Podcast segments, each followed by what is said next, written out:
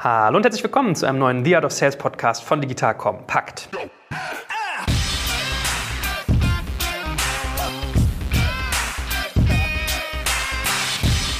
Mein Name ist Jörg Kaczmarek und heute geht es um das spannende Thema Customer Success Management. Heute wirst du also lernen, wie man Kunden bei sich behält, wie man sie glücklich hält, wie man sie ausbaut und natürlich, welche Mechaniken, Personen und ich sag mal Daten und Tools dafür nötig sind.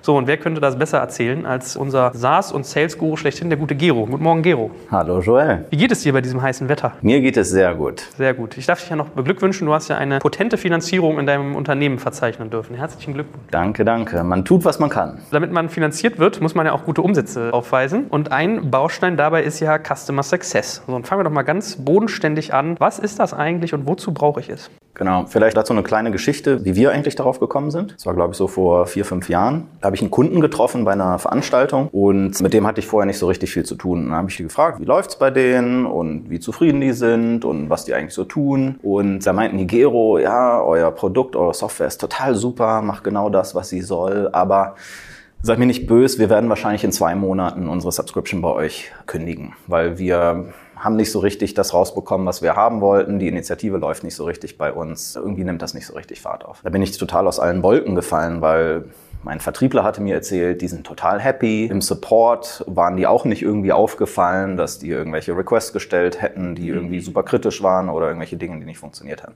Das heißt, bei uns in unserer Wahrnehmung war das eigentlich ein glücklicher Kunde wo alles in Ordnung ist. So, und dann habe ich überlegt und habe gesagt, das kann doch nicht sein. Wir können euch doch nicht einfach gehen lassen, ohne nicht alles probiert zu haben, euch irgendwie erfolgreich zu machen. Und dann habe ich gesagt, okay, ich, ich bringe mal so meine besten ein, zwei Leute mit und wir treffen uns für einen halben Tag Workshop bei euch. Die saßen so im Umland von München. Kommen wir mal vorbei und dann gucken wir uns an, was ihr eigentlich so tut den ganzen Tag und woran es hapert.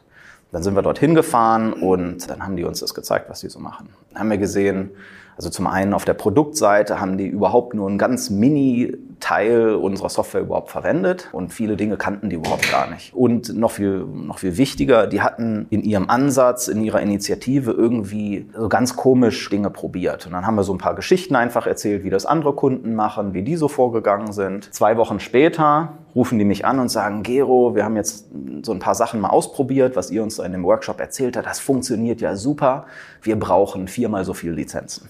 ja, statt einem Kunde, der weggechurnt wäre, also den wir verloren hätten, war auf einmal ein riesen Upsell da weil die auf einmal Erfolg gesehen haben, auf einmal viel breiter das Produkt ausrollen konnten. Das heißt, Customer Success sitzt quasi, wenn man es ganz plump sehen will, zwischen Vertrieb. Vertrieb ist immer dann unterwegs, wenn es Neugeschäft oder Zusatzgeschäft zu machen gibt. Und Support, das sind die, die sehr reaktiv unterwegs sind. Die sitzen am Telefon oder beantworten E-Mails. Und Customer Success sitzt dazwischen und arbeitet proaktiv, das ist ganz wichtig, arbeite proaktiv mit den Kunden und stellt sicher, dass sie erfolgreich sind. Das heißt Customer Success, das heißt explizit nicht Customer Happiness.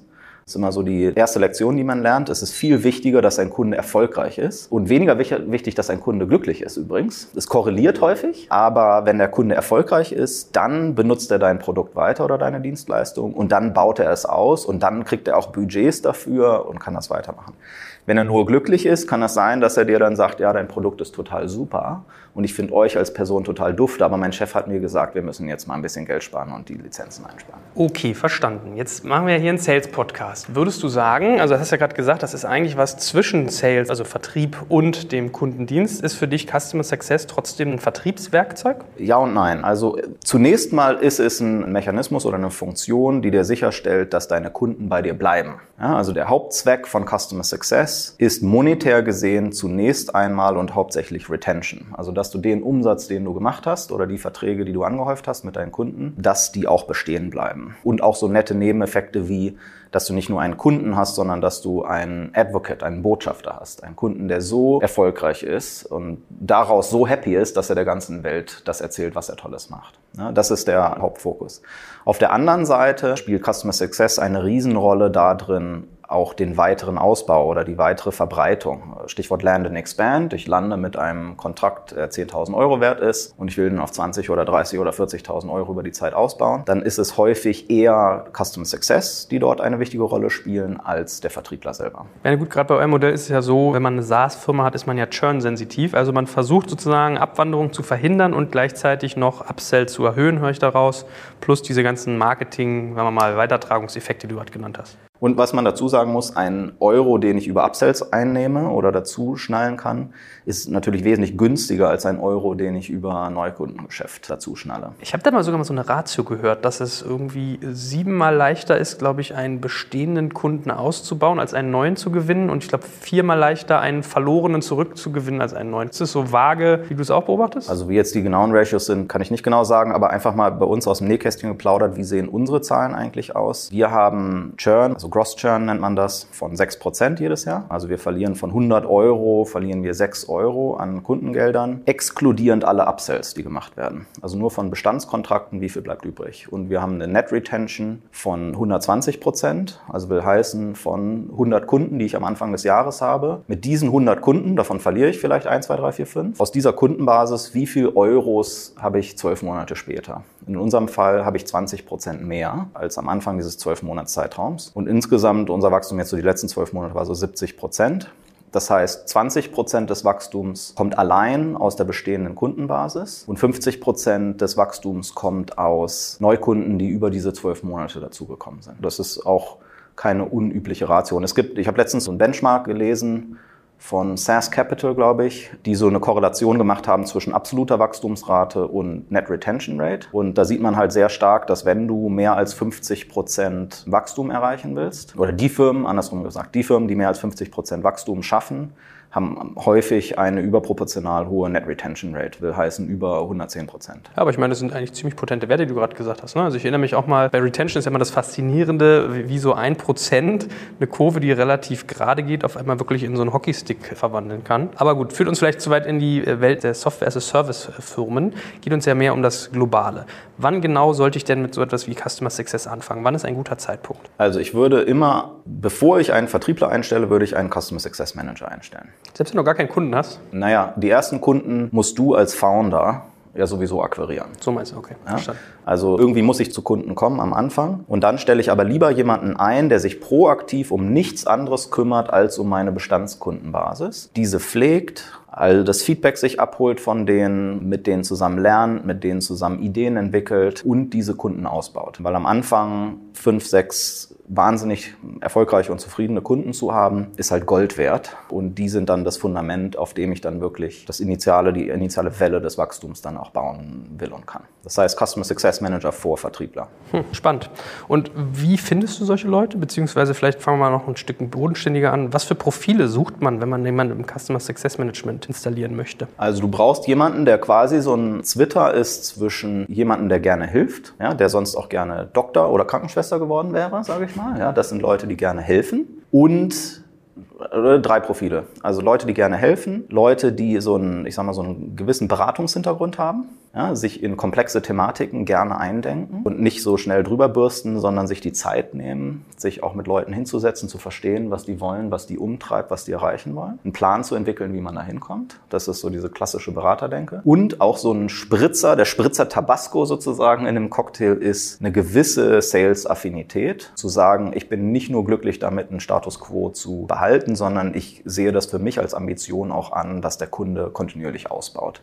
Dass ich in all den Gesprächen Gesprächen, die ich mit dem Kunden habe, auch überlege, hey, wo könnten die das denn noch anwenden? Was wären denn noch Themen? Wo könnte ich denn noch Mehrwert rausholen? Mit wem könnten wir denn noch sprechen, damit wir das Thema bei euch noch weiter ausbreiten können? Okay, also im Prinzip ein verkaufsfreudiger, strukturierter, empathischer Philanthrop. Wo findet man solche Leute? Die gibt es in anderen Ländern mehr, weil in USA und Großbritannien ist das Thema Customer Success Management als Jobprofil schon länger existent. In Deutschland ist es sehr viel schwieriger, solche Leute zu finden. Also wenn ich jetzt Customer Success Manager ausschreibe und ich sage, ich möchte gerne fünf Jahre Berufserfahrung im Customer Success Management, dann wird man in Deutschland nicht viele finden, weil es diese Berufsbezeichnung noch nicht so wahnsinnig lange gibt. Das heißt, man muss sich dann zusammenklauben, quasi aus verschiedenen anderen Ecken, also Ex-Berater, ja, Leute, die aus den Big Four rauskommen, keinen Bock mehr haben, den ganzen Tag zum Kunden zu reisen und trotzdem spannende Dinge zu machen und spannende Kunden zu betreuen. Dann Leute, die vielleicht so aus einer Pre-Sales-Denke herauskommen, also die sehr produktaffin sind, gerne überlegen, wie ich ein Produkt für ein gewisses Kundenszenario zur Verfügung stellen kann. Dass jemand vorher aus dem Vertrieb kommt, habe ich selten gesehen. Wie teilt man dann deren Aufgabengebiete ein? Also wir haben ja im Sales ja schon mal gehabt, dass wir über Territories gesprochen haben. Also es können Branchen sein, das können Geografien sein. Gibt es das bei Customer Success auch oder ist das gar nicht so? Also da ist die Aufteilung äh, so ein Stück weit einfacher. Ich, es geht ja immer nur um Bestandskunden und das ist ja eine diskrete Liste. Da habe ich 50 oder 100 oder 1000 Kunden, die irgendwie zu verteilen sind. Und die ordne ich einfach zu. Meistens nach Sprache zunächst mal. Ja, also wenn ich deutschsprachige Kunden habe, dann will ich da wahrscheinlich einen deutschsprachigen Customer Success Manager draufsetzen und in Frankreich einen Franzosen. So ganz plumpe Themen. Vielleicht habe ich eine Affinität zu diesen Firmen oder einen Hintergrund in dieser Branche. Das hilft auch. Aber grundsätzlich wird einfach häufig Round-Robin-mäßig die Kunden verteilt auf die verschiedenen Customer Success Manager. Wichtig ist dort die, die Ratio sauber hinzukriegen. Wie viele Kunden betreue ich denn eigentlich als Customer Success Manager? Weil das ist, kann sehr unterschiedlich sein, gerade gerade in Bezug auf, wie groß meine Kunden sind. Und hast du da so eine Kennzahl, was du sagen würdest, so und so viel Umsatz pro Customer Success Manager oder Anzahl an Firmen oder Personalgröße der Firmen? Gibt es da irgendwie Ratios? Also so die typische Zahl ist zwei bis zweieinhalb Millionen ARA also jährlich wiederkehrender Umsatz pro Customer Success Manager. Das ist so die typische Ratio, mit der viele Firmen arbeiten. Weil weswegen ich natürlich auch so ein bisschen nach den Territories gefragt habe, ist, oder den potenziellen, wie incentiviert man denn solche Personen? Oder wie ist die Gehaltsstruktur? Was verdienen die fix und was gibt es für Bonusschemata? Also typischerweise habe ich einen 80-20-Split oder 90-10, irgendwas dazwischen. 80 fix oder 90 fix und dann der Rest variabel. Und dort habe ich typischerweise zwei Komponenten. Eine ist die Retention-Komponente, also die Kunden, die ich betreue. Wie viele davon bleiben und wie viele churn oder wie viele reduzieren ihr Vertragsvolumen davon. Das ist sozusagen eine Komponente. Und die zweite Komponente ist, wie viel Upsell, Cross-Sell Potenzial identifiziere ich. Da gibt es zwei Modelle. Manche Firmen lassen die Customer Success Manager dann auch den Upsell betreuen ja, also bis zur Bestellung. Das ist in den Fällen möglich, wo es einfach nur Standard, ich will nochmal zwei Lizenzen dazu haben, gib mir einfach ein Orderform und ich bestelle es. Da kann sein, dass der Customer Success Manager die richtige Person ist. Wir bei uns machen so, dass die Upsell Opportunities zurück in den Vertrieb gehen, weil du wirklich nochmal qualifizieren musst, weil du häufig nochmal an Budgets ran musst, weil du häufig nochmal ganz zusätzliche Abteilungen überzeugen musst und so weiter. Und da messen wir einfach auf den Accounts, die ein Customer Success Manager betreut, wie viele solche Upsell Opportunities werden generiert und wie viel Upsell und Cross-Sell passiert dann hinterher auch. Und auch wenn es irgendwie für einen CEO immer undankbar ist, über Gehälter zu reden, weil die eigene Organisation hört ja auch zu.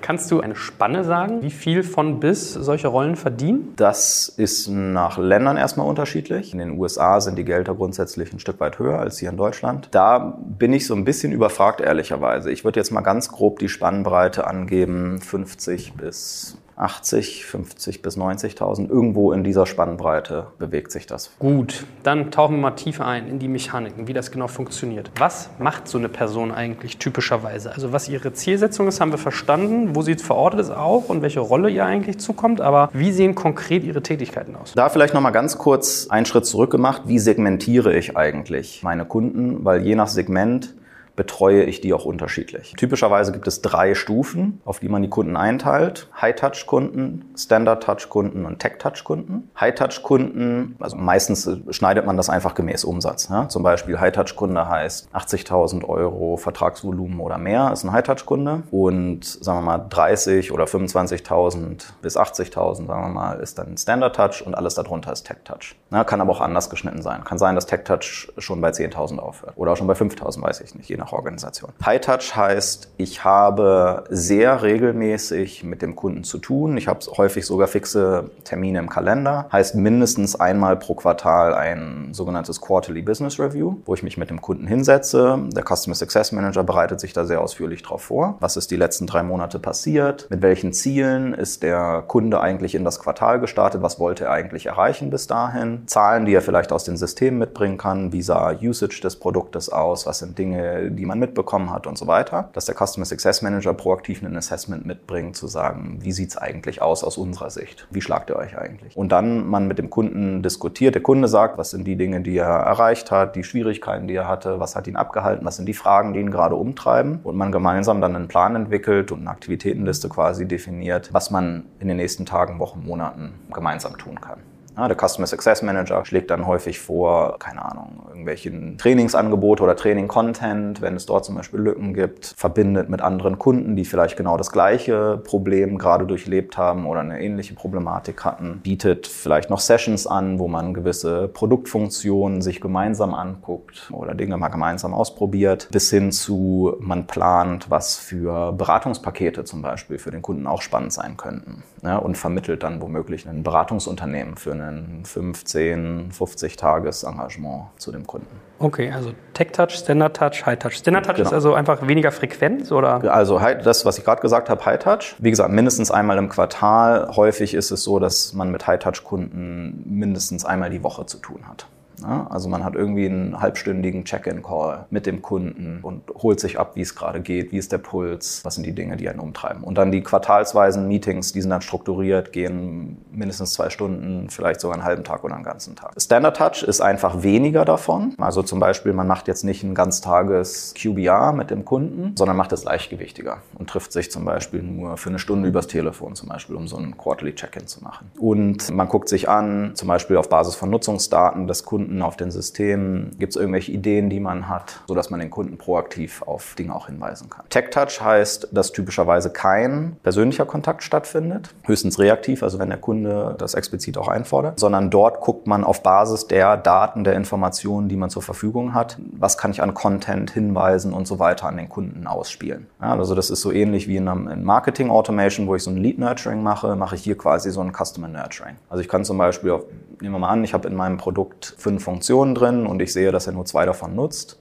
dann kann ich ihn natürlich in Kampagnen mit einsortieren, wo man ihn darauf hinweist, was ist denn der Wert oder was wäre der Benefit davon, zum Beispiel eine andere Funktion noch mit. Okay, verstanden. Also beim Tech-Touch kommt nur so eine Roboterhand raus und streichelt über den Kopf und wenn ich äh, genau. zugreife, dann geht es auch weiter. Gibt es über High-Touch noch weitere Komponenten oder sind das so die drei? In Ausnahmefällen, wenn Kunden sehr, sehr groß werden, dann gibt es das sogenannte One-to-One-Touch-Modell, also wo ich einen Customer Success Manager habe, der ausschließlich für einen einzigen Kunden zuständig ist. Der betreut niemanden sonst. Und der ist exklusiv nur für diesen Kunden zuständig. Und wichtig dazu zu sagen, Customer Success Management in typischen Subscription-Modellen ist kostenlos oder andersrum gesagt im Subscription-Preis mit eingepreist. Das heißt, der Kunde bezahlt auch nichts dafür. Das ist immer besonders schön, dass er nicht das Gefühl hat, man schreibt irgendwie jede Stunde auf, die man mit dem Kunden verbringt. One-to-One-Touch, also vorhin haben wir ja gesagt, Ratio sind so zwei bis zweieinhalb Millionen ARA pro Customer Success Manager. Das heißt, im Umkehrschluss, wenn ich einen Kunden habe, der mehr als zwei Millionen Euro pro Jahr Jahr bezahlt. Dann kann ich auch guten Gewissens jemanden abstellen, der Vollzeit nichts anderes macht, als diesem Kunden zu arbeiten. Wir geben auch gerne das Ziel aus, dass man mindestens mal One-to-One-Touch-Kunden, das ist fast selbstverständlich, aber auch bei den High-Touch-Kunden einen Gebäudeausweis vom Kunden bekommt. Mhm. Ja, das ist so ein Milestone quasi, den man, Meilenstein, den man erreicht.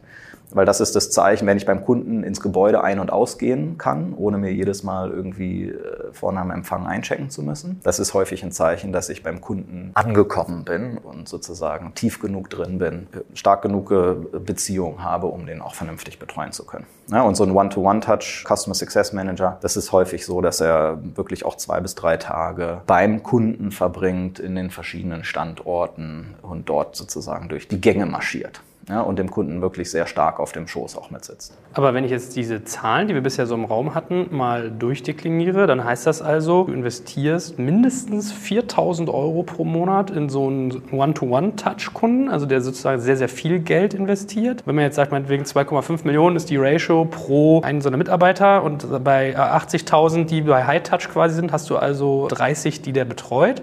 Also kann man sich das Gehalt durch 30 teilen, da kriegt man halt ein Gefühl, das ist schon signifikantes Geld, was man eigentlich investiert investiert, um diese Leute glücklich zu halten? Ja und nein. Also nehmen wir mal an, zum einfachen Rechnen. Zwei Millionen Euro ARA, die ich betreue. Und ich habe, sagen wir mal, fully loaded Cost, Gehalt, Büro, alles 100.000 Euro pro Customer Success Manager. Dann sind das 5% der Subscription-Summe, die ich für das Customer Success Management ausgebe. Ja, kann man sagen, es ist viel, kann man sagen, es ist wenig. Ich sage es auf jeden Fall sehr gut investiertes Geld. Gut, jetzt haben wir verstanden, was für Personen das sind. Wir haben verstanden, wie die ihre Kunden berühren. Wenn wir jetzt mal auf so ein Meta-Level wechseln, was genau setzen diese Personen um, außer dass sie jetzt sozusagen so eng im Kontakt sind? Also machen die Onboardings, gehen die irgendwie in Problemlösungen, was ich eigentlich mal eher dachte, wäre so Support. Was sind so, wenn du es jetzt mal abstrakt sagst, so die vier, fünf Aufgaben, die so eine Person hat? Also erstmal die Phasen, in denen sie unterwegs sind. Typischerweise kommt der Customer Success Manager ins Spiel, wenn der Kunde Kunde geworden ist, ja? also wenn die Bestellung da ist. Dann ist die erste Phase des Onboarding. Also bei Software-as-a-Service-Produkten ist es so, das Ziel muss sein, innerhalb von 30 Tagen, dass der Kunde produktiv ist. Will heißen, er ist geschult, die Systeme stehen alle, sind da und ich habe sozusagen ein initiales Rauschen an Nutzung des Produktes auch. In schwierigeren Fällen, wo vielleicht noch ein Implementierungsprojekt dran ist oder so, vielleicht dauert es drei Monate, aber hoffentlich nicht länger, bis der Kunde sozusagen produktiv gesetzt ist. Das ist erstmal das erste Ziel für den Customer Success Manager, einen fully onboarded Customer zu haben. Verstanden zu haben, wer sind die entsprechenden Ansprechpartner, wer macht was, initiales Verständnis dafür zu haben, was sind eigentlich deren Ziele, wonach werden die intern gemessen, was müssen die erreichen. Das zweite ist dann eine kontinuierliche Aktivität, Drive Adoption, also die Nutzung, die Annahme des Produktes innerhalb des Unternehmens sicherzustellen. Das ist, eine, wie gesagt, eine kontinuierliche Aufgabe. Dann kommen zwei punktuelle Phasen noch mit ins Spiel. Eins ist in dem Moment, wo es darum geht, Richtung Upsell, Cross-Sell zu marschieren. Da werde ich, ja, so komme ich in so einen leichten Vertriebsmodus sozusagen mit rein wo man dann Sessions organisiert beim Kunden, womöglich Mini-Piloten nochmal macht oder was auch immer notwendig ist, um quasi diesen weiteren Ausbau des Produktes oder der Dienstleistung zu gewährleisten. Und der vierte Teil ist der sogenannte Winback, also wenn ein Kunde droht zu churnen oder schon seine Kündigung ausgesprochen hat, dann, wie du vorhin schon gesagt hast, ist es einfacher, einen Kunden wieder zu gewinnen, als einen komplett Neukunden zu akquirieren. Und da muss man auch strukturiert rangehen. Ja, also es darf nicht der Ansatz sein zu sagen, ja, danke für die Kündigung haben wir erhalten, ab dann und dann sind die Systeme abgeschaltet, sondern zu sagen, hey, was können wir denn gemeinsam tun? Woran liegt's denn? Gibt's noch einen Weg? Können wir in einer anderen Abteilung weitermachen? Wie auch immer, dass man sozusagen einen Weg versucht zu finden, den Vertrag zu behalten oder zumindest nicht komplett zu verlieren, sondern einen, einen, Teil zum Beispiel zurückzugewinnen und dort proaktiv mit dem Kunden zu arbeiten. Okay, jetzt hast du eben gesagt, die Kosten dafür sind eigentlich schon gedeckt. Gibt es trotzdem irgendwann einen Punkt, wo du sagst, okay, ab hier, wenn wir jetzt irgendwie einen Workshop machen für bessere Adoption oder wenn wir da einen Ausbau vorsehen, dass sie dann irgendwie Servicekosten haben? Customer Success Manager sollten grundsätzlich kostenlos sein für den Kunden, sonst funktioniert das Modell nur halb so gut. Deswegen habe ich häufig eine Zweiteilung, dass ich auf der einen Seite Customer Success Manager habe und auf der anderen Seite ein dediziertes Professional Services Team, die halt dann für Tages-, Wochen-, Monatsengagements beim Kunden aktiv sind. Ja, also man kann dann, also Klassiker, der Customer Success Manager hat so ein paar Tools an der Hand, die er mit dem Kunden machen kann im Rahmen von einem Halbtagesworkshop, also zum Beispiel so eine Art Standortbestimmung, ja, so ein Maturity Assessment, wo er Fragenkataloge hat und so weiter und so fort und mit dem Kunden so eine Standortbestimmung machen kann. Wenn das aber aufwendiger ist, weil ich überhaupt erstmal 40, 50, 60, 70 Interviews innerhalb des Unternehmens führen muss, um dahin zu kommen, das ist dann nicht mehr Aufgabe des Customer Success Managers, sondern das wäre dann eine klassische Beratungsaufgabe ja, oder dann in Projekten zu helfen. Das wäre eher eine Aufgabe des klassischen Beraters. Jetzt vermute ich mal, dass die Rolle generell sehr proaktiv ist. Ne? Also man sagt ja immer so, ist ja so ein Sales-Mythos, die Kunden werden sich schon melden, wenn sie was stört. Das passiert ja nicht. Das hast du ja auch gesagt bei deinem eigenen Kunden. Du triffst ihn auf einem Event und fällst aus allen Wolken. Also ist das sozusagen eine Rolle, die sehr stark immer beim Kunden proaktiv anklopfen muss? Genau, also die Customer Success Manager, das, das müssen Leute sein, die auf einer Party nicht warten, dass jemand die anspricht, ja, sondern die proaktiv auf Leute zugehen, offener Mensch sind und sagen, hey, wer bist du denn? Ich sehe, dir geht's nicht so gut, was ist denn los? Ja, also die müssen auf jeden Fall sehr, sehr proaktiv sein und sich bei den Kunden melden. Es ist natürlich eine andere, fühlt sich anders an als jetzt jemand, der im Vertrieb irgendwie äh, kalt den Telefonhörer hochnimmt ja, und ständig sozusagen Abweisungen erfährt. Der Customer Success Manager ist ja eine sehr, sehr positive Nachricht an den Kunden zu sagen, hey, ich bin dafür da. Der einzige Zweck, warum ich hier bin, ist, um dich erfolgreich zu machen. Und es liegt an dir, mich zu nutzen. Und wenn du mich mehr nutzt, kostet es dich nichts. Deswegen haben die Customer Success Manager, das sind häufig auch die, die, die das beste Verhältnis zum Kunden haben. Was sagt die Erfahrung? Wie oft gelingt es, dass man mit Customer Success Kunden zurückgewinnt? Mit diesem Winback, was du gerade als letztes gesagt hast? Bei uns uns passiert das zum Glück nicht so häufig, dass Kunden kündigen. Insofern ist die äh, statistische Basis bei uns dafür relativ klein. Aber es ist eher anekdotisch. Ja? Mhm. Und gerade bei den größeren Kunden spannend, wenn dir einen 100.000 Euro Vertrag wegbricht, das will man nicht. Ja? Und da lohnt es sich auch dafür zu kämpfen. Auf der anderen Seite, was du haben willst, wenn du das Thema Customer Success Management professionell aufsetzt, dann hast du so etwas wie einen Churn Forecast. Also genauso wie die Vertriebler ihren Revenue Forecast haben, wo sie auf drei Monate, sechs Monate Pipeline bewerten können und so eine ungefähre Schätzung abgeben können, wo man landen wird im Umsatz, sollte das Customer Success Management so eine zwölf Monats Sichtbarkeit haben auf Kunden, die likely to churn sind. Ja? Wo ich das jetzt schon erkennen kann und dann kann ich nämlich schon sechs Monate vorher anfangen, proaktiv dagegen zu wirken. Gut, also wir fassen nochmal ganz kurz zusammen. Kunden werden segmentiert nach Tech Touch, Standard Touch, High Touch oder sogar One-to-One, -One, also immer intensiver, je nachdem, wie viel Umsatz machen.